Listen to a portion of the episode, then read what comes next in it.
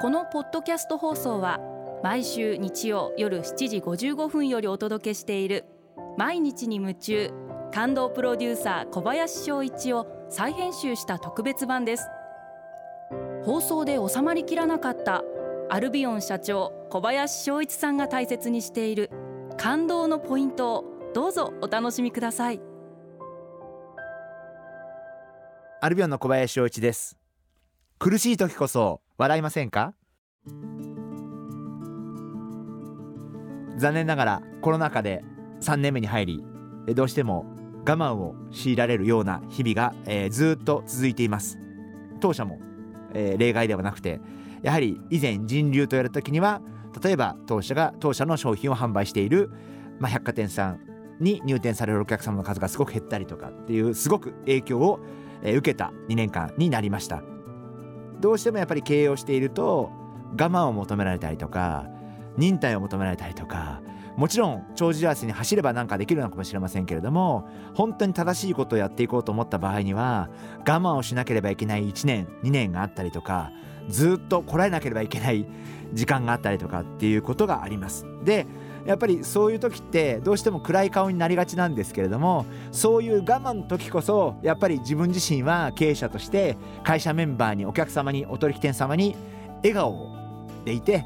明るい気持ちになってもらう存在でなければいけないんじゃないかな。あの私自身が暗い顔してなんか我慢してるんだっていう雰囲気を出しても誰も幸せにならないと思いますしやっぱ私が明るい顔して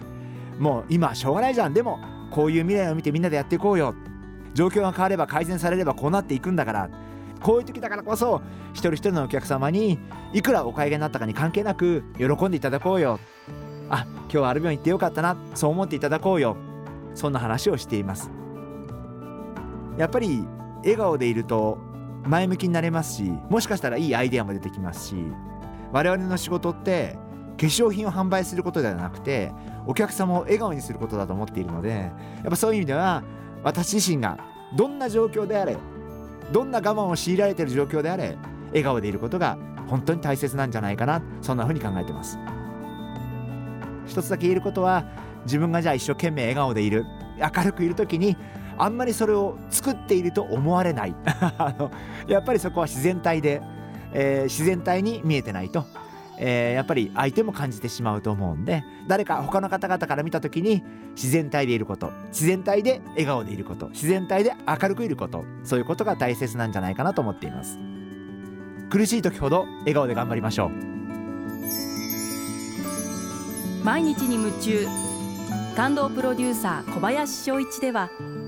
あなたからの仕事のお悩みを受け付けています。番組ホームページにあるメッセージホームから送ってください。お送りいただいた方の中から抽選でアルビオン化粧品のロングセラー化粧水薬用スキンコンディショナーエッセンシャルとソープをセットでプレゼントいたします。たくさんのメッセージをお待ちしています。